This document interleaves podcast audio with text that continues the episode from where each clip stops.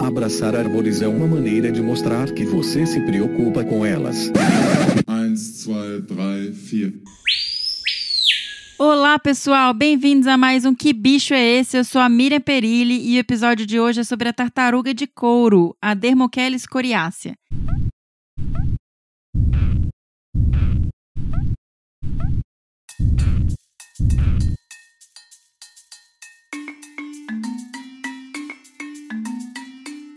Eu tive a oportunidade de conversar bastante com uma pessoa incrível, que é o Henrique Becker, do Projeto Tamar. Mas antes de partir para essa entrevista super legal, eu queria trazer para vocês alguns lembretes. Primeiro deles é que o Que Bicho é Esse? Ele agora está em um feed separado do Desabraçando Árvores, então não se esqueçam de ir no agregador de podcasts favorito de vocês. Pode ser o Podcast Addict, o Castbox, o Spotify, não importa. Qualquer um, assinem o feed do Que Bicho é Esse para que vocês possam receber as atualizações, episódios novos é, e conseguir acompanhar quando a gente postar. Além disso, a gente tem agora também o Que Bicho é Esse Crianças, que é o nosso novo xodozinho, filhotinho do Que Bicho é Esse, onde eu e o Fernando gravamos junto esses episódios. Eles saem todas as semanas, se tudo der certo, e também tá em um feed separado. Então também tem que ser, assinar para receber atualização, tá bom, gente? Não esqueçam, se vocês tiverem crianças ou quiserem escutar ou indicar para alguém, assina o Que Bicho é Esses Crianças. E, pessoal, também gostaria de comentar aqui com vocês de onde a gente tirou esse som incrível que vocês ouviram no último episódio, que são os barulhinhos aí da tartaruga de couro. Esse som a gente tirou de um site de divulgação científica onde falava do artigo que trouxe pela primeira vez evidência de que essas tartarugas emitem sons. Isso veio de um artigo super legal que é da Camila Ferrara e colaboradores. Esse artigo é de 2014 e quem quiser ler e saber um pouco mais sobre isso, está lá, é um artigo super legal e a gente ficou encantado com esse estudo. A gente também vai colocar o link no post do site de divulgação onde a gente tirou o som e ele também está no Mongabay, que é um site de divulgação científica bem conhecido, com o título de No Longer Death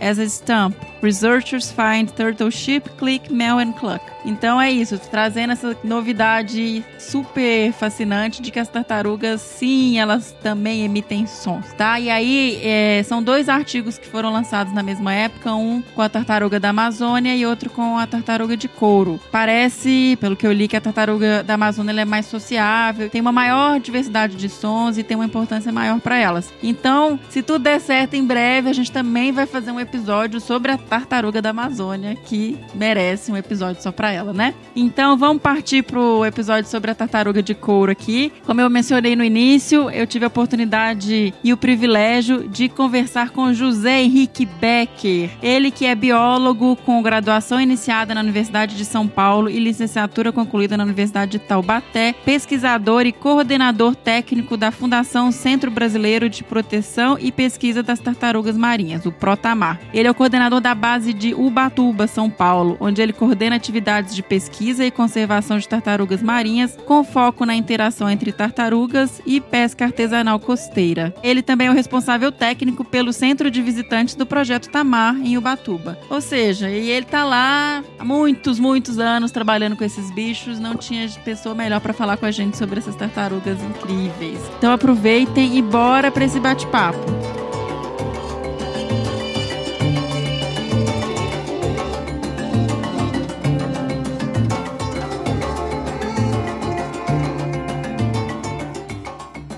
Henrique, que prazer enorme receber você aqui no Desabraçando Árvores, no Que Bicho é Esse? Seja muito bem-vindo e muitíssimo obrigada por disponibilizar um pouquinho do seu tempo para falar com a gente sobre tartarugas marinhas. Regina, obrigado pelo convite, é um prazer aqui estar contribuindo, né, participando. Ô Henrique, a gente tocou no último episódio um som que era um filhotinho ainda no ovo da tartaruga de couro, né? Da Dermocheles coriácea. Isso. Fala um pouquinho pra gente, quem é essa tartaruga gigante e tão bonita que a gente tem? Para mim foi bacana ouvir o som, porque eu mesmo nunca tinha ouvido esse som, né? Então para mim, até para mim foi novidade, né? Que legal. Essa coisa do som das tartarugas é algo bem, bem recente o estudo dessa, dessa área. Mas a tartaruga de couro ou tartaruga gigante, que são os nomes mais comuns de, ser, de usar, a Dermocheles coriácea é a maior tartaruga que existe no planeta nos dias atuais, né? Já existia existiram tartarugas maiores que ela no passado, mas hoje é a maior do mundo. Eu costumo dizer que é a tartaruga mais mais, é a mais curiosa, a mais difícil de a gente estudar, que tem o comportamento mais especializado, é, então é a mais mais, é a maior. mais vai, tudo, né? Vai por aí. É um bicho fascinante, né? Um animal que a gente chama de pelágico, que é um animal que vive em alto mar praticamente todo o ciclo de vida, né? Acontece longe da costa. Tem uma alimentação muito especializada. Ela se especializou em se alimentar de água viva. Água viva, animais que parecem é, gelatina. Tá. Isso é bastante curioso. Um animal que normalmente atinge 400, 500 quilos de peso, se alimentar de um invertebrado que é composto em mais de 90% do corpo de água, né? Da onde que ela tira energia, né? E peso. Tem estudos que sugerem que ela coma em torno de 800 água-vivas por dia. Sério? É chocante, porque realmente para sustentar um animal de 500 quilos à base de água, tem que comer muita água. Então elas comem muita água-viva. É, e é uma alimentação muito especializada, realmente comer só esses animais. É bem Uhum. curioso. É um animal que aqui no Brasil ele desova lá no litoral do Espírito Santo, na praia de Regência, povoação Regência, no, na foz do Rio Doce, e tem um número muito reduzido de tartarugas lá. É, a gente calcula, estima em torno de 20 fêmeas só desovando aqui no Brasil. É um número bastante reduzido. Apesar de ter um número reduzido de fêmeas, a gente tem um número maior de animais jovens e adultos, subadultos, nos oceanos, navegando por aí e que interagem muitas vezes com a pesca, pesca oceânica, a pesca em alto mar. É, e são animais que não são necessariamente nascidos no Brasil. São animais Entendi. que vêm lá do Gabão, na África, vêm lá das Guianas, Venezuela, e vêm se alimentar aqui no, no sul do continente. Então estão de passagem aqui pela nossa região. Tá, então ela, ela é uma tartaruga que tem uma distribuição global e ela usa algumas praias aqui para reproduzir. Exato, é encontrada em todos os oceanos, ela só não vai ser encontrada nas regiões polares, né, isso vale para as outras tartarugas marinhas também. As tartarugas, enquanto é, animais são répteis, é, ectotérmicos, eles têm a temperatura variando de acordo com a temperatura do ambiente, então elas não podem ir em grandes latitudes, elas não vão nos polos, porque é muito frio, e a maioria das tartarugas não vai a grandes profundidades, mas a Dermocheres coriácea já foi registrada a mil metros de profundidade, ou seja, ela, ela é mais ousada e vai mais fundo que as outras. Uau! Tem uma curiosidade desse animal que uma das coisas que favorece ela suportar melhor o frio é o tamanho. Né? Um- Os Tá. animais maiores, né, os animais grandes, perdem menos calor para o ambiente em relação aos pequenininhos. A outra adaptação bem interessante que ela tem é que quando ela não quer perder calor para o ambiente, ela deixa de circular, a- diminui, restringe a circulação sanguínea nos vasos periféricos, né, perto da- das costas, na região do casco, vai menos sangue para ali e ela perde menos calor para o ambiente. E dessa forma ela consegue manter até 10 graus de temperatura acima da temperatura ambiente. E desse jeito ela consegue explorar áreas mais frias que as outras tartarugas não vão. que legal. Então é um animal fascinante. Que, mar- que maravilha.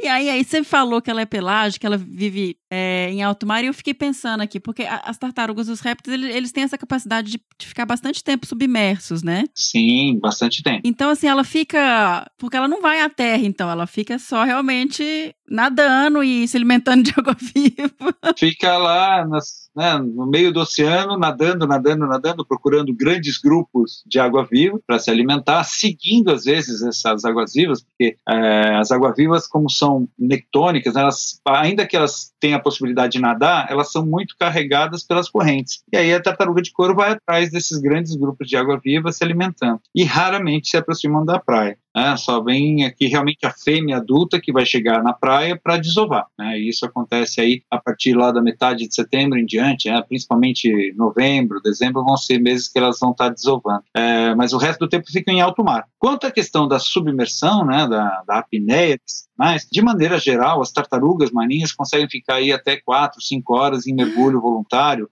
Para Dermocheles tem até registro de 9 horas de Uau! apneia. né? E quando elas fazem isso, elas estão bastante paradas, quietas, Tá. né? Então, para ficar bastante tempo, tem que é, restringir a movimentação. Aí, dessa forma, economiza energia, gasta menos oxigênio e consegue ficar muitas horas submerso. É, então, o normal, 4, 5 horas, até 9 horas, o que é muito tempo. Né? É muito é bem-. Para ir a mil metros de profundidade, ela deve precisar de muito tempo para chegar lá embaixo. Agora, de qualquer forma, esse mil metros, né, que já foi registrado, não é o mais comum, não não é habitual, né? Uma ou outra que deve ter feito isso de vez em quando. O normal é elas usarem a coluna d'água, apesar de estar longe da praia, elas usam a coluna d'água até uns 100 metros de profundidade, a maior parte do tempo, né? Elas não costumam ir sempre a grandes profundidades. Ah, mas 100 metros já é bastante também, em termos de, de pressão um atmosférica, né? De água, de coluna d'água. Pra gente é muito, pra elas parece que não.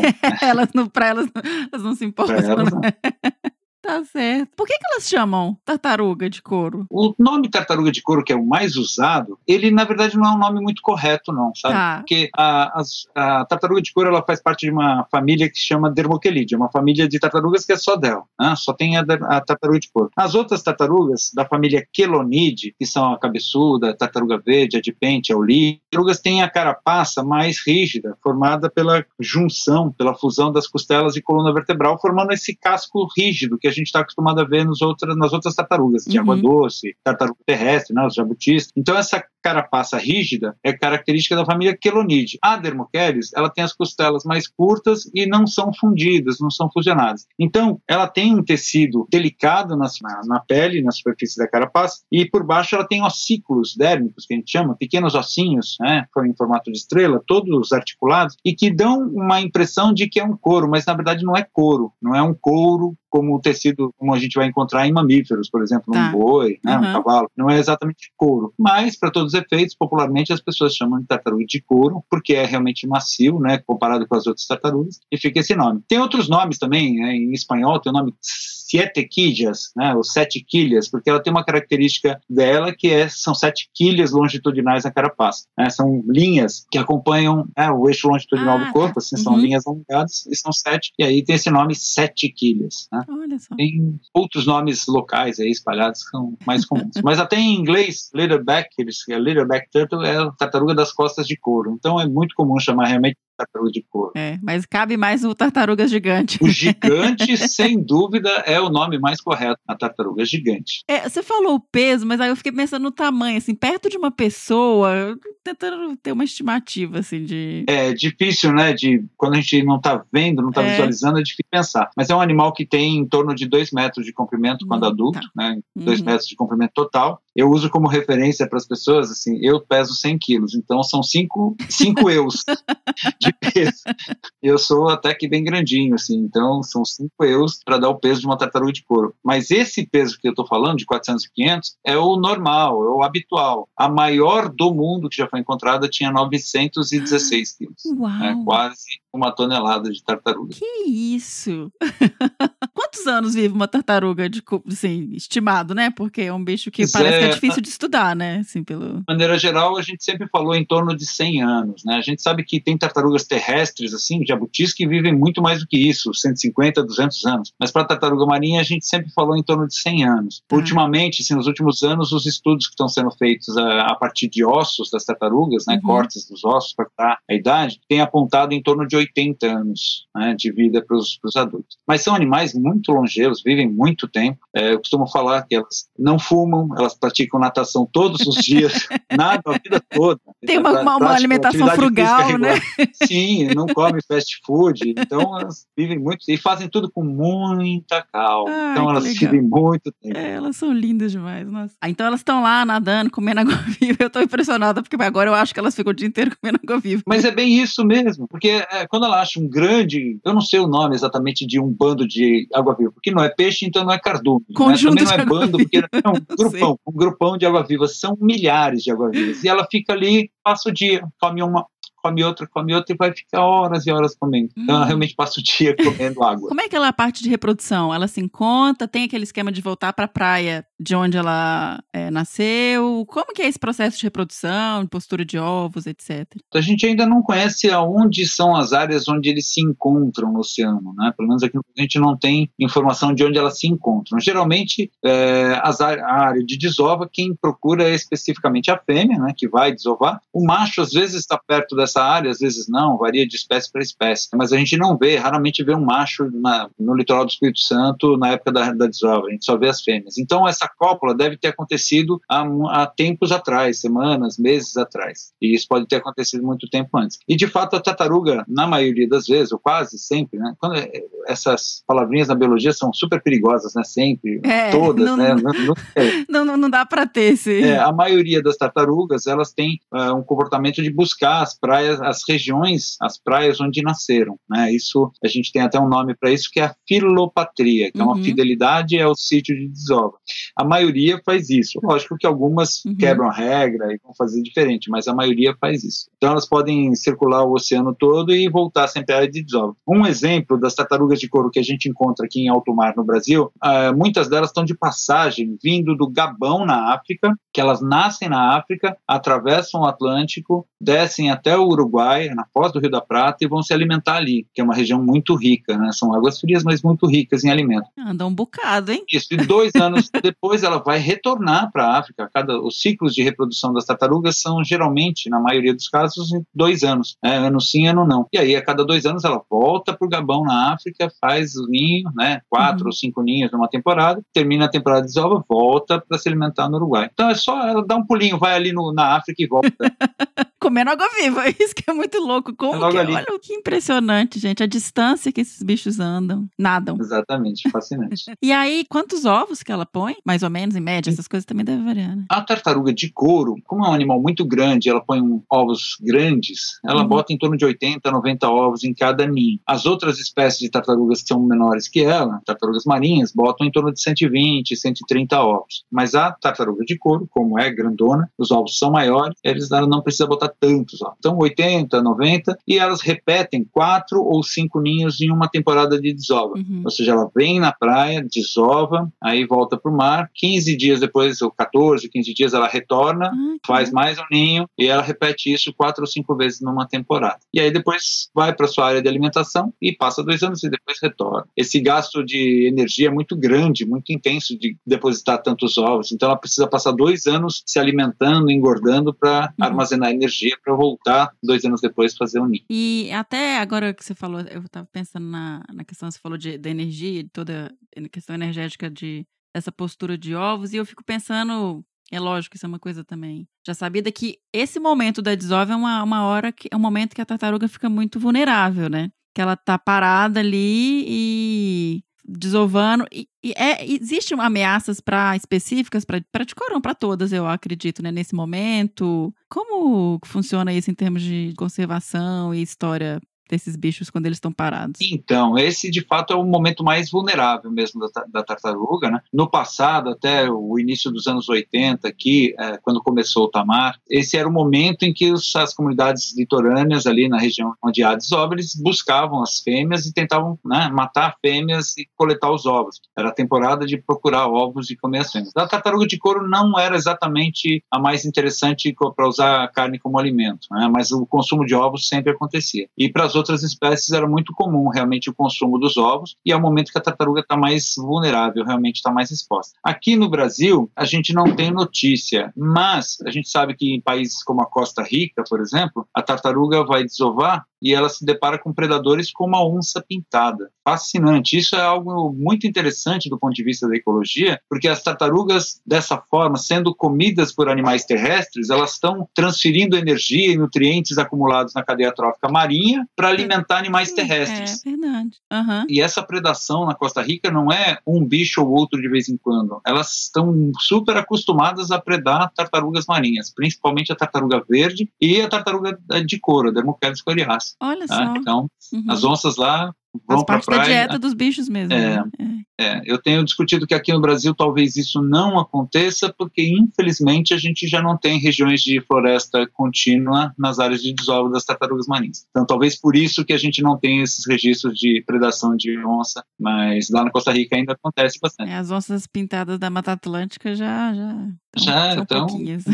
Ficou um bocadinho aqui em São Paulo, né? E aí, até entrando um pouquinho nessa questão de conservação, se a dieta dela é água viva, ela é uma das também extremamente prejudicada pelo plástico, provavelmente, né? De se confundir e comer plástico. É, acontece com ela. Mas a tartaruga mais, mais impactada pela questão do plástico é a tartaruga verde, É. a Queloniamidas. É, por incrível que pareça. Talvez pelo fato da, da ter um hábito é, de caçar as águas-vivas e ter um movimento de predação mesmo, talvez isso faça que ela não confunda tanto a água-viva com o plástico. Mas a tartaruga verde que se alimenta de algas, que é um alimento que está parado, assim, a gente vê que é o bicho que mais se impacta com a questão do plástico. A quantidade de tartarugas verdes que a gente encontra com resíduos de plástico no trato digestivo é bastante grande. Aqui em Ubatuba, em torno de 50% dos animais que vêm para o tratamento no tamar tem plástico no trato digestivo. Né? Então é muito bicho. Né? Alguns comem alguns pedaços grandes, outros comem muitos pedaços pequenos, mas a gente está vendo que elas estão comendo plástico muito frequentemente. E são as tartarugas mais costeiras, talvez elas estejam mais perto também da, das, da origem do plástico. Uhum. Né?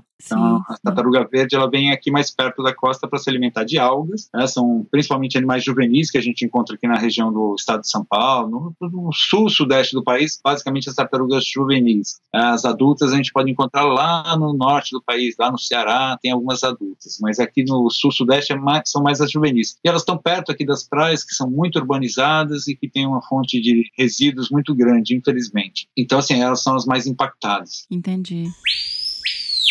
Então, Henrique, a gente comentou agora sobre a questão do plástico, eu perguntei a questão também da tartaruga ficar muito vulnerável. A Dermocheles é a mesma tartaruga de alto mar e tal. Quais são os riscos, as principais ameaças para esses bichos? É, a gente considera no mundo inteiro, praticamente todas as populações de tartarugas marinhas, uma das principais ameaças é a captura acidental na pesca. Tá. A pesca, ela usa aparelhos, artefatos de pesca como redes, como anzóis, que nem sempre são seletivos e acabam por acidente capturando tartarugas. A ideia é pegar o peixe, é pegar o camarão, é pegar né, outros animais e por acidente pegam tartarugas. Como a gente sabe que os animais respiram por pulmão, se eles ficam enroscados numa rede, eles podem morrer afogados. Então, infelizmente, assim, a pesca ela acaba gerando uma série de óbitos, assim, é uma ameaça bastante grande para as tartarugas marinhas. Aí cada tartaruga vai ter diferentes tipos de pescarias que interagem com ela. Por exemplo, a tartaruga verde, que é mais costeira, ela tem uma interação muito grande com a pescaria mais artesanal, do pescador pequeno, com a rede pequena aqui na costa. É, quem vai interagir com a tartaruga de couro em alto mar é a pesca industrial, numa escala maior,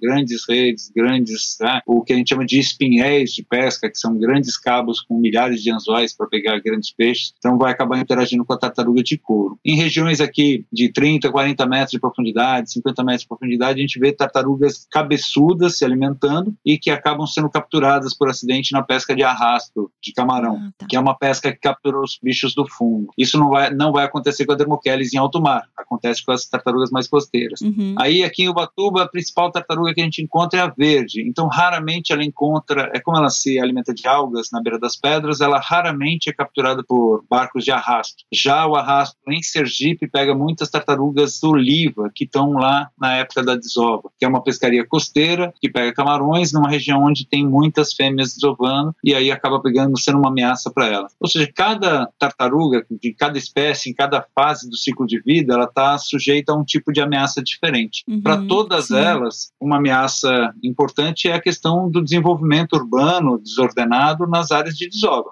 As áreas de desova, como a gente já falou, são específicas, elas voltam sempre para aquela região e essas regiões elas têm tido um crescimento, urbanização, construção de portos, de marinas, de grandes hotéis, e tudo isso impacta no comportamento reprodutivo dos bichos, principalmente a iluminação. A iluminação das, dos hotéis, das, dos grandes empreendimentos, atrai os filhotinhos. As, os filhotinhos a gente chama de fototaxia, é uma atração pela luz. O filhotinho, quando ele sai do ninho, ele corre na direção do mais claro, e se tiver qualquer lâmpada acesa nessa região, o filhotinho se desorienta e não chega no mar. Então isso é um grande problema, né? porque a gente tem aqui no Brasil algumas áreas, como o litoral norte da Bahia, onde desova a tartaruga de pente, é uma área que está muito crescendo muito a questão da urbanização, de construção de hotéis, de empreendimentos turísticos principalmente, acontece bastante. Já na região do norte do Rio de Janeiro, onde desova a tartaruga cabeçuda, norte do Rio de Janeiro e Espírito Santo, a gente tem a construção de portos, tá. né, que apesar de serem importantes do ponto de vista da economia, eles sempre trazem consigo essa questão também do impacto para as tartarugas que estão desovando. Então a gente gente tem vários problemas em vários momentos do ciclo de vida da tartaruga. A fêmea ali ela está sendo impactada pela mudança das praias, pela antigamente era impactada pela captura, hoje isso raramente acontece.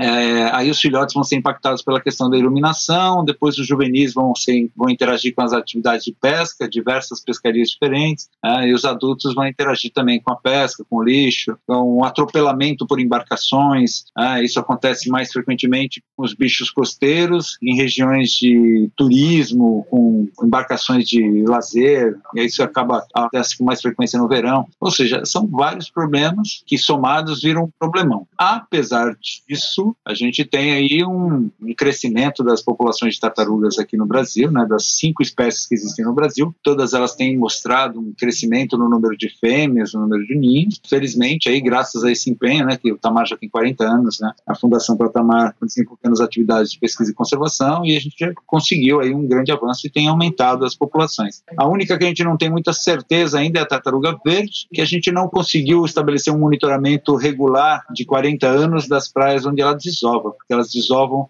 em Atol das Rocas, é, a Ilha de Trindade, do Espírito Santo, são ilhas oceânicas distantes da costa e que em algum momento o Tamar não conseguiu ir, e aí assim a falta de dados de um ano ou outro acaba complicando um pouquinho. É, mas as outras quatro espécies já têm artigos publicados aí mostrando que o número de fêmeas está aumentando, o número de ninhos está aumentando, filhotes, o que é o objetivo de todo esse esforço do Tamar. Isso é maravilhoso, porque realmente você vê uma iniciativa de conservação que está trazendo um resultado efetivo. Vocês estão realmente conseguindo contabilizar um aumento de população, e isso é, é lindo. Era isso que a gente queria. Lógico que ao longo desses 40 anos, é, apesar de ter os números positivos, a gente vai descobrindo novas ameaças, novos problemas que até antes a gente não sabia, agora a gente sabe. Uhum. E alguns problemas continuam aumentando. Né? Apesar da população de tartarugas estar aumentando, alguns problemas continuam aumentando. Uhum. Eu gostaria muito de dizer que está diminuindo a quantidade de plástico jogado no mar, mas não é verdade. Isso está aumentando. Aí você tem poluição, por motivos de poluição química, poluição acústica, tem várias formas aí de, de impactar as tartarugas que têm aumentado, a urbanização, tá? tudo vai dificultando um pouquinho a vida desses bichos. Henrique, é uma questão que eu estava pensando aqui agora, quando a gente fala em mudanças climáticas, aquecimento global, isso traz algum impacto para a corrente marítima, para a alimentação, para o que? Qual, já vem sendo estudado o impacto que isso pode trazer para as tartarugas? Tem, as tartarugas elas têm, são até consideradas sentinelas na questão do, das mudanças climáticas, porque elas têm uma íntima relação aí com a questão das mudanças climáticas. Tem uma curiosidade sobre a vida das tartarugas que é a definição, a determinação do sexo dos filhotes, que ela é feita a partir da temperatura de incubação dos ninhos. Ninhos mais quentes vão gerar mais fêmeas, ninhos mais frios geram mais machos. Né? Para ter uma ideia dessa distribuição no Brasil, no, lá na Bahia, nascem em torno de 80% de fêmeas né? ao longo da temporada. Já nas praias aqui mais uh, no Rio de Janeiro, Espírito Santo, tende a nascer um pouco mais de machos, né? tá. essa proporção muda. Então, isso, elas têm essa íntima relação com a temperatura. Se a gente tem um aumento de um grau que seja, uh, isso tende a gerar mais fêmeas. E isso gera uma preocupação para toda a comunidade científica que trabalha com a proteção das tartarugas, porque a gente não sabe como isso vai impactar as tartarugas de fato. Né? A gente sabe que vai aumentar o número de fêmeas, mas não sabe como isso vai é, repercutir na população como um todo. Existe a preocupação de monitorar as praias, fazer um monitoramento contínuo. Essa é uma das vantagens do que a gente chama de monitoramento de longo prazo, de trabalhos de, né, da conservação de longo prazo, porque a gente consegue ter hoje informação na praia, monitorando os ninhos e saber o tempo de incubação e tudo mais, e a gente pode comparar com dados de 40 anos atrás. Né? Então, se você tem uma continuidade, você consegue perceber se tem variações ou não. A princípio, não temos variações por enquanto, mas o estudo é feito, o monitoramento é feito, inclusive para acompanhar esse tipo de variação. É super importante. Você comentou com relação à questão de alimentação dos bichos. Essa é outra questão que pode alterar com a temperatura, né, com as mudanças climáticas climáticas. O fato de mudar a temperatura muda a distribuição do recurso alimentar. Né? Então, aquele alimento que uma época era abundante numa região deixa de ser abundante, vai estar mais presente em outra região. A tartaruga vai ter, vai ter que mudar o ritmo, o ciclo, a rota migratória dela vai ter que mudar. Né? Então, ela vai ter que se adequar uma situação nova de distância, deslocamento, para buscar esse alimento. Né? Então, ela vai ter que se ajustar. Uma coisa que é um fato é que as tartarugas já passaram por aquecimentos globais e resfriamentos globais várias vezes. Né? São animais que estão aqui no planeta há mais de 100 milhões de anos. Então, elas têm jeitinhos para se adaptar às novas situações. É muito rápido. É, nas outras vezes elas não estavam ameaçadas de extinção e também não foi tão rápido a mudança climática. Então, elas vão ter que ser mais ágeis, né? E esperar a agilidade das tartarugas é, é cruel, né? É, ter que é, pedir para elas agilizarem a adaptação delas. E aí, até quando você comentou essa questão do, do projeto Tamar há 40 anos e de toda essa questão de estudos de longo prazo, eu fiquei curiosa aqui também de como que são feitos esses estudos. Vocês acompanham, monitoram as praias, acompanham, contam os ninhos, tem aquelas fotos clássicas do Tamar de medindo, é, medindo as tartarugas, fazendo todo aquele processo. E também vocês usam tecnologia de, de telemetria para poder ver todos esses trajetos que vocês têm estimados para onde ela vai,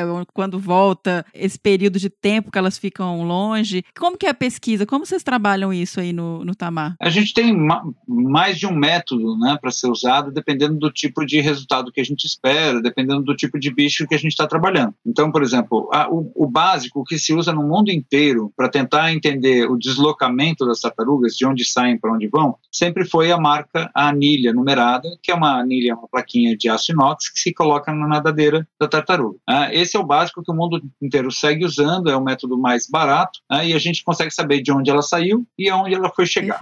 Ah, aí a gente tem o avanço da tecnologia que vem trazer outras possibilidades. A telemetria por satélite, né, satélite telemetria, ela possibilita acompanhar em tempo real onde está a tartaruga no oceano. Então, quando você põe um transmissor no animal, ele vai sair dali, vai fazer um percurso, um trajeto no oceano e a gente consegue ter mapas com esse trajeto por onde ele passou. É, a questão é que esse tipo de estudo é mais interessante de ser feito quando a gente já prevê que o animal vai migrar. É o caso do que acontece com as tartarugas fêmeas adultas nas áreas de desova. A gente sabe que elas não moram lá, mas elas estão lá para desovar. Terminada a temporada de desova, ela vai migrar para algum lugar distante. E aí vale a pena colocar um transmissor, que é uma tecnologia cara, né, mas que é bastante importante. E aí você acompanha o trajeto dessas fêmeas. Então a gente tem fêmeas de tartaruga de pente, que foi colocado o transmissor no, no litoral norte da Bahia, que terminaram a temporada, migraram acompanhando a costa do país, foram até o Ceará, Maranhão, passaram ali dois anos se alimentando e depois retornaram para o litoral da Bahia né, para fazer os ninhos. Então foi a gente nem ninguém esperava que ia demorar tanto tempo o funcionamento do que geralmente é menos tempo que isso, é seis meses, um ano, durou dois anos que e legal. conseguiu mapear o, o, trajeto todo. Isso é fascinante. Só que é caro, né, não é tão simples de usar e a gente acaba realmente otimizando nessas situações em que a gente já prevê o deslocamento. Então, uhum. por exemplo, eu trabalho aqui em Ubatuba com tartarugas juvenis, bastante pequenas, que pelo trabalho de marcação com as marquinhas numeradas, eu encontro aqui animais que foram marcados um ano atrás, dois anos atrás, cinco anos atrás, dez anos hum. atrás.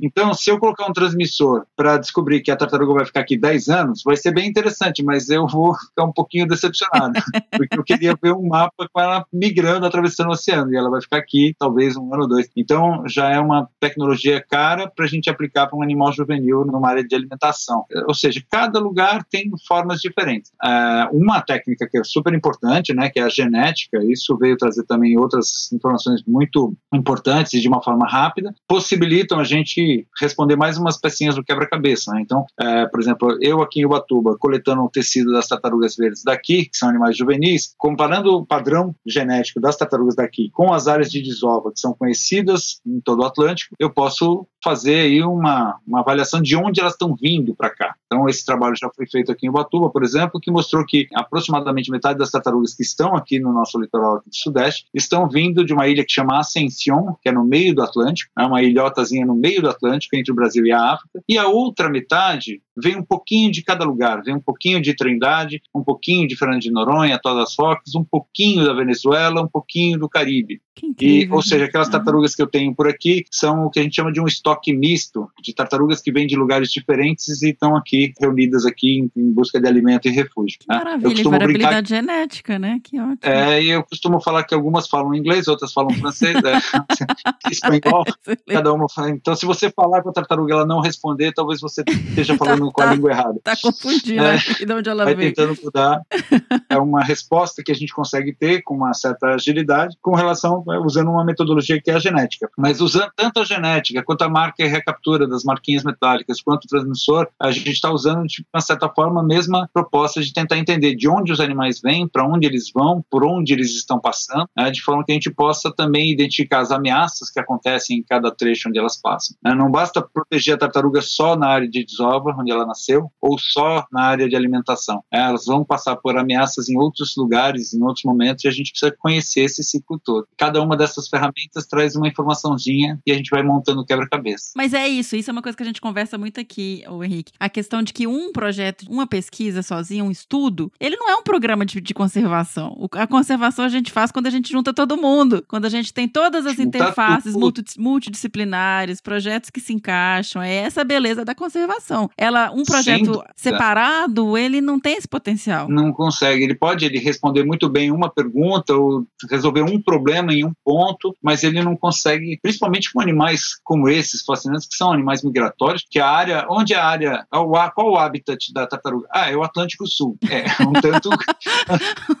o Atlântico é, é o, Sul, uma, uma é área Atlântico pequena. Sul. Onde, onde ela está? Ela pode estar em qualquer lugar do Atlântico Sul e ela vive 80 anos para a gente acompanhar a vida dela. Então, é um tanto ousado para um pesquisador né, querer cuidar da vida toda de um animal, de uma espécie como essa. Sim, né? A gente perfeito. precisa realmente da, da multi e interdisciplinaridade, né, de muita gente participando, cada um faz um pedacinho, a gente vai juntando as coisas. Você comentou que você trabalha numa área com juvenis, então você tem bichos que você está recapturando aí há 10 anos. Então, na verdade, eles só vão fazer essas grandes migrações, essas longas distâncias, quando ele tiver um pouquinho maior. Não é desde pititico que ele faz isso. Exatamente. Ele vai migrar quando atingir a maturação sexual por volta de 25, 30 ah, anos de idade. Não, ai, gente, é muito tempo mesmo para você estudar os é, bichos. Nossa. E, e, elas não vão fazer isso aqui em Ubatuba porque é um lugar frio. Elas vão fazer isso nas ilhas oceânicas. Então elas estão aqui em Ubatuba, mas elas estão de passagem. Né? Vieram de um ambiente pelágico, passaram alguns anos de vida. Isso é outra grande, algo fascinante para as tartarugas. Os, as tartaruguinhas nascem com 10 centímetros de comprimento total e são solitárias e imediatamente vão para alto mar e vão passar alguns anos em alto mar, hum. sozinhos, boiando lá longe de tudo e a gente não sabe nem aonde eles ficam. Que Tanto valente, que né? a literatura chamava o primeiro ano de vida das tartarugas marinhas de ano perdido, né, de lost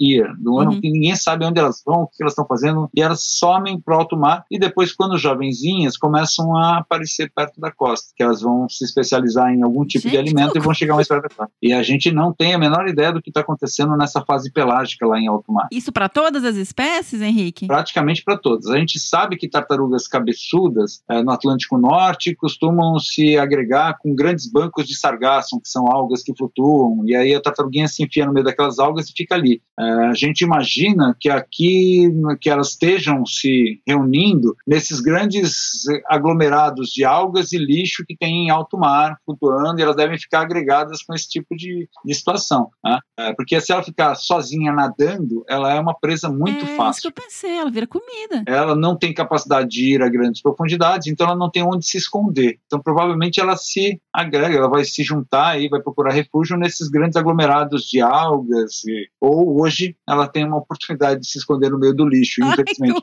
O, o, problema, o problema é que se esconder no meio do lixo é um alimento para ela, porque ela nessa fase de vida ela é oportunista, ela come de tudo que ela encontra na frente. Então a gente pode estar tá tendo uma mortalidade também de filhotinhos que a gente não consegue nem imaginar. Que tristeza. Então é, é, é, bastante complexo trabalhar com esses bichos e esse talvez seja o grande fascínio de estudar nos bichos. Se fosse é. fácil, não tinha graça. Não, mas isso, isso que você comentou é, é, muito impressionante, porque vocês vão tirando fotografias dos momentos do bicho, porque é uma escala de tempo e de distribuição espacial que é muito grande para a nossa vida conseguir, em uma vida a gente conseguir saber as informações dos, do, de, de, dessas espécies, né? Isso Exatamente. é muito, sim, é uma loucura loucura pensar nisso. Exatamente. E cada ano que passa, aí você vai lendo as publicações novas e vai descobrindo coisas novas. Como eu falei da questão do som que vocês postaram né, no, no programa. Ou seja, é algo que nos últimos três, quatro anos que começou a se estudar o, a, o som, que as tartaruguinhas emitem sons. É algo que até então, pra gente, nunca ninguém tinha imaginado. Então agora já é uma informação nova. Será que o som tem uma importância? Não sabemos. Como que esses bichos comunicam? Como é que é a relação social para eles se encontrarem? Ah, até até agora a gente achava que eles não se comunicavam.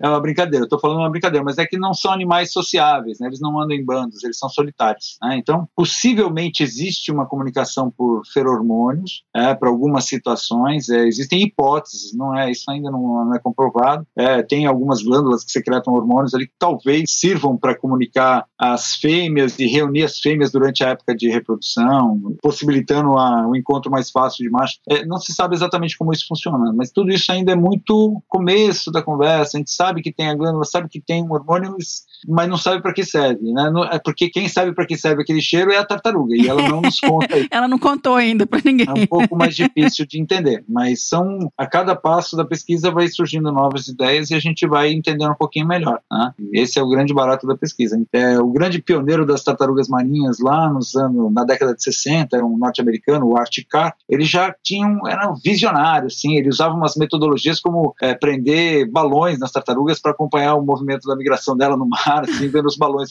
Era, não, algo, é, porque não tinha, não tinha transmissor, satélite, não tinha nada disso. Então ele foi ali um visionário tentando. Mas ele, lá nos, ah, na década de 60, já sabia que as tartarugas de Ascension vinham para o Brasil por conta das marquinhas, né? Que ele que fizeram a marcação das fêmeas lá e elas vinham para cá. Então ele já tinha umas ideias assim, ó, esses bichos voltam na área de desova. É, ele já tinha algumas, é, algo que a gente até hoje entende que existe, né? Aceita que realmente é fato, mas até hoje tem coisas que ele não sabia explicar e a gente continua não sabendo. Você conhece esse mecanismo de voltar? É, por exemplo, como que ela vai encontrar essa área de retorno? Não se sabe. Já existem estudos o, de laboratórios nos Estados Unidos que mostram que, a, que o filhotinho ele percebe, uma tartaruga marinha percebe o campo magnético da Terra. Uhum. Então, a, isso não é exclusividade da tartaruga, que tem outros animais né, que fazem isso também. Mas a gente não tem nenhum órgão que esteja, que esteja associado a isso. Ninguém sabe ah, se tem um órgão específico para isso ou como ela percebe isso. Uhum. Mas é fato que ela percebe. Né, e ela deve usar esse campo magnético na orientação. Como? É. ou seja, tem muita coisa para saber ainda, né?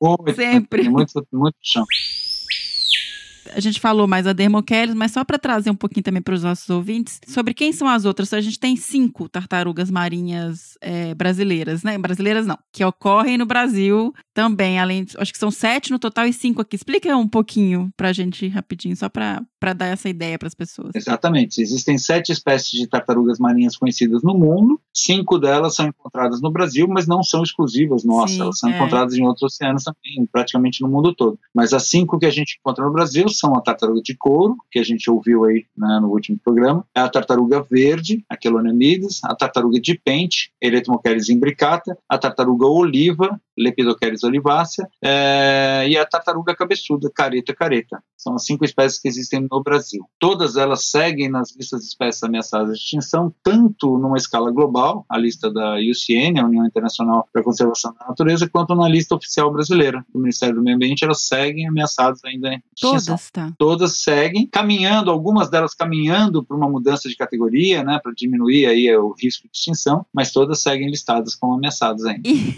uma coisa que eu não queria esquecer, conta pra gente a história da tartaruga alienígena. Que maldade. É, o Fernando, ele cismou com isso, ele conhece, ele né, visita e visitava o centro. É, e, e ele, essa história para ele, ele, é, ele é. adora. Não, eu acho bárbaro, mas é, em, em tempos de, de, fake news, né? Esse aí é um exemplo que eu, que eu já conheço de um tempo. Mas é, não, tem uma publicação que foi um, um pesquisador que encontrou um crânio né, em algum lugar do Nordeste do país e ele trabalhava com. estudava OVNIs, né? Objetos voadores não identificados ele acreditou que aquilo era um extraterrestre. E não era um extraterrestre qualquer, era um humanoide grey, um ah. tipo de extraterrestre muito comum no nosso tempo, no nosso espaço. Assim, é, enfim, eu, eu, não, eu não vou entrar no mérito de discutir a tá. questão tá. da, da, ufologia. Eu acho Sim, que tem muito pesquisador cada um acredita muito sério, que. É. muito sério procurando vida nos outros planetas. Mas aquele crânio era de uma tartaruga. Só que isso foi publicado em vários jornais, né? Isso foi publicado em um monte de lugares, né? O, o tal do ET. E aí Eu cheguei até a entrar em contato com alguns, né, e falei assim, olha, isso aí é uma tartaruga. e aí, mas, mas, aí como já estava publicado que era um ET, né, um extraterrestre, aí ficou isso na história. Mas é, realmente é, é, curioso. Isso quando a gente procura aqueles sites de fake news, boatos, assim, ainda tem alguns que relatam essa notícia aí que ficou bem famosa, bem conhecida. É isso, gente. Depois quem tiver curiosidade, põe no Google aí crânio de tartaruga, porque realmente parece, né, o que a gente imagina que, pelo menos o que é em ficção colocado como um alienígena pra gente, é, o rostinho é muito parecido, o olho puxado é, é bacana.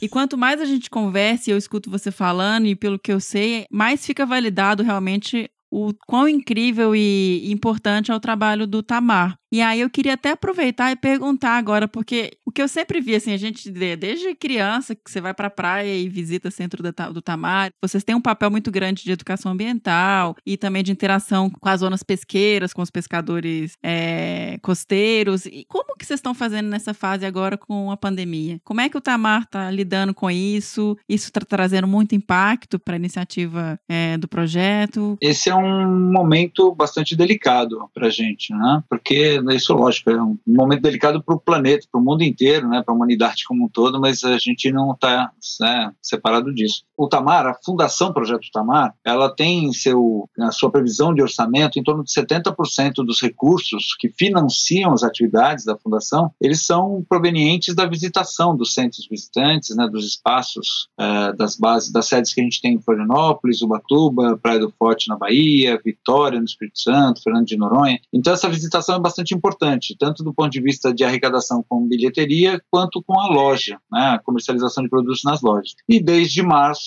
as bases todas foram fechadas. Né, então, ou seja, 70% do recurso que movimenta as atividades de conservação deixaram de entrar nas atividades. Então, a gente, desde março, teve que suspender as atividades, né, as atividades de conservação. É, eu gosto sempre de lembrar que um, eu acho que uma das principais características do Tamar é trabalhar em três frentes, que é a, a pesquisa científica, né, focada aí no entendimento da tartaruga e das suas ameaças, a inclusão social, tentando trabalhar com as comunidades e tentando melhorar qualidade de vida das comunidades que antes dependiam da tartaruga como fonte de renda, e a educação ambiental. E todas essas três linhas de ação tiveram que ser suspensas. Então a gente deixou de monitorar as praias, a gente deixou de fazer o trabalho de monitoramento do esforço de pesca que eu fazia aqui em Ubatuba, com os pescadores, a gente deixou de fazer as atividades de educação ambiental e a gente teve que suspender inclusive as atividades de inclusão social parou tudo. E a gente não tem perspectiva de retorno dessas atividades enquanto não houver uma situação de estabilidade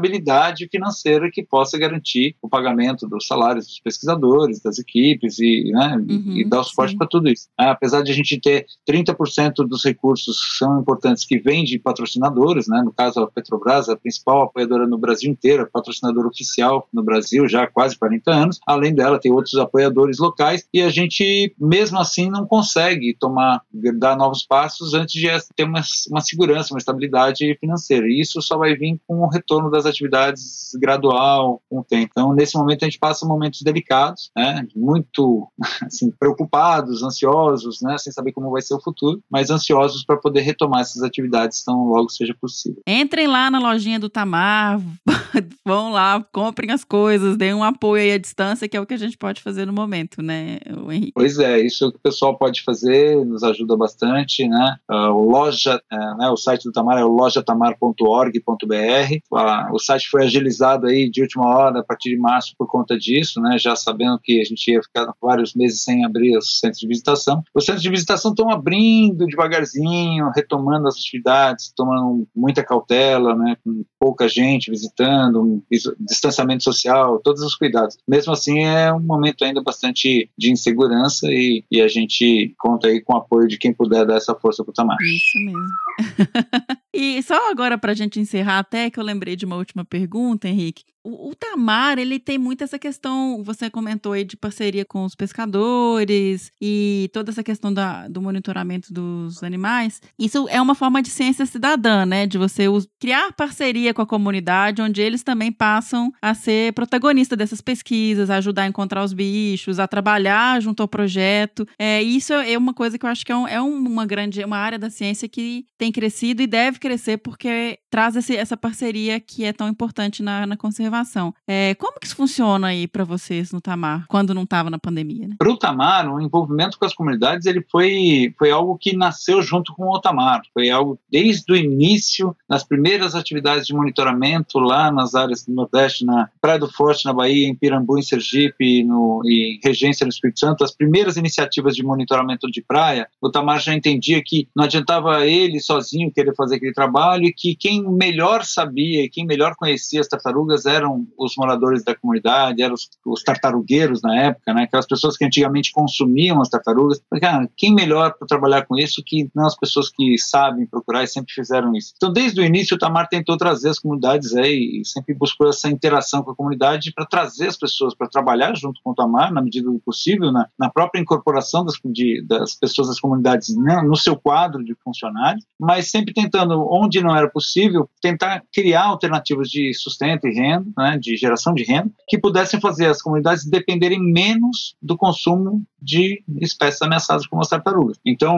eu acho que o, talvez o melhor exemplo disso seja as próprias confecções do Tamar, né, que são dois grandes exemplos, uma que nós temos em Regência, no Espírito Santo, a outra em Pirambu, em Sergipe, que são as confecções que, fa que fabricam, confeccionam as camisetas do Tamar, é, que são vendidas nas lojas. Então, a comunidade passou em, em são regiões bastante isoladas, mas onde se criou uma forma de produção, que as comunidades passaram a trabalhar nessas confecções, gerando emprego para eles, gerando renda e gerando uma forma do Tamar se autossustentar, que é a comercialização dos produtos. Então, essa amarração foi perfeita. No ponto de vista da, da, da busca de dados, da informação, aqui o caso de Ubatuba, a gente sempre entendeu que não tinha como resolver. Se eu tenho a principal ameaça para as tartarugas marinhas aqui é a pesca, como é que eu vou avançar numa questão de uma medida de mitigação para reduzir a captura, reduzir a mortalidade, se eu não conseguir conversar com quem pesca? Quem mais sabe como funciona a pesca é o pescador. Né? Não adianta eu sozinho criar uma, uma, uma medida milagrosa que vai resolver tudo. se quem conhece de fato a pesca, eu posso até entender um tantinho de tartaruga, mas quem entende de pesca é o pescador pescador. E a gente precisa dessa interação, dessa troca, desse, dessa somatória de, de, de entendimento, de conteúdo, né, de sabedoria. Isso é super importante. Né? E, e, os pescadores, na medida que eles entendem que a gente não está com a proposta de coibir, de limitar ou proibir a atividade produtiva deles, porque tem que lembrar isso, né? É, a gente está lidando com uma atividade produtiva, né? As pessoas estão produzindo ali alimentos, sustentando as famílias e a pesca é uma atividade deles, que alimenta né? muita uhum. gente. É, então não dá para sempre não, a gente não está com essa proposta de querer limitar limitar ou proibir, mas sim buscar soluções que resolvam um problema que é comum, né? o problema que é para ele também. Também não interessa para o pescador pescar tartaruga, né? até porque ele não pode comercializar, é proibido, então é um problema para ele pescar tartarugas. E se a gente conversando, trocando informação, trocando dados, conseguir criar soluções né, para minimizar a captura, vai ser bom para eles e bom para as tartarugas, bom para a gente. Né? E é isso que a gente busca. Né? E isso tem sido fundamental aqui em Ubatuba, principalmente, que a gente trabalha com a pesca. Essa relação é muito é fascinante gente já teve a oportunidade de devolver ao mar aqui mais de 11 mil tartarugas que foram capturadas em redes por acidente. O pescador avisou o Tamar, o Tamar teve a oportunidade de medir, pesar, identificar a espécie, registrar, colocar as anilhas e devolver ao mar. Uhum. É, é, uma quantidade enorme de tartarugas. E isso só foi possível graças à, à parceria, à colaboração que é voluntária, a colaboração dos pescadores, dos pescadores. Né? Porque eles também entendem que é para a gente chegar num, num ponto que melhore a, a forma deles trabalharem. Então, isso é fundamental fundamental, isso que é uma das questões essenciais dentro do Tamar, esse envolvimento comunitário. Nossa, muito obrigada, Henrique. Foi uma super aula e eu só tenho a agradecer tanto a você por conceder a entrevista pra gente, mas principalmente pelo esse trabalho, esse tempo de dedicação, né? Quantos anos que você está já se dedicando aí ao trabalho no Tamar? Eu tô aqui na Fundação Projeto Tamar de Ubatuba já há 23 anos, mas eu comecei como estagiário em 90. Aí, às vezes eu me assusto um pouco de de, saber essas datas, porque eu vou percebendo que isso já é muito tempo. Eu fui o primeiro estágio que eu fiz no Tamar foi em 90, na Bahia. Foi em 90, 90, 2000, 2010. Nossa senhora, muito tempo. Mas é bastante tempo. É, olha só quanto tempo de dedicação, né? Então, assim, muitíssimo obrigado por todo esse trabalho incrível que vocês vêm fazendo. E eu, eu agradeço em nome de, de todo mundo né? que tem essa, esse carinho, essa paixão e aí sabe a importância de, dessa, da conservação de biodiversidade. Então, muitíssimo obrigada. Eu que agradeço a oportunidade, espero ter contribuído e eu agradeço de ter podido ouvir o som da tartaruga de couro, que eu mesmo nunca tinha ouvido. Então, Valeu mesmo, obrigado. Parabéns para todo mundo aí que está envolvido na produção do programa. E, gente, ó, lembra que o Tamar tá passando um momento apertado aí nessa fase? Vai lá e dá uma força, tá? Entre lá, a gente vai deixar o link do site no post da publicação do episódio.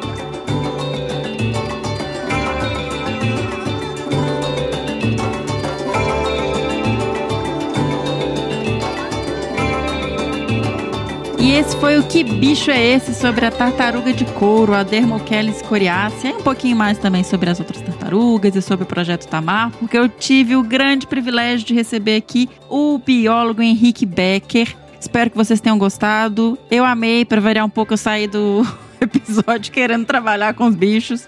Eu não sei se vocês assistem o episódio da Luna, sabe? Um desenho da Luna que. Da Luna com Júpiter. E todo episódio ela vira e fala assim. Essa eu tenho isso com que bicho é esse. Bom, vamos voltar aqui. E de se vocês puderem, quiserem nos apoiar, vocês podem fazer doações a partir de um real pelo Padrim em www.padrim.com.br barra desabrace ou pelo Catarse em www.catarse.me barra desabrace. Quem quiser fazer uma doação pontual, uma única vez e tá certo, pode entrar pelo PicPay. A gente tá lá em desabrace. Lembrando também, gente, nos sigam nas nossas redes sociais. No Facebook é em Desabraçando Árvores Podcast. No Instagram, a gente tá em desabrace, também no Twitter como desabrace. Por hoje é só. Lembrando, se você pode ficar em casa, tem esse privilégio, fica quietinho aí. E até o próximo Que Bicho é Esse? Beijo!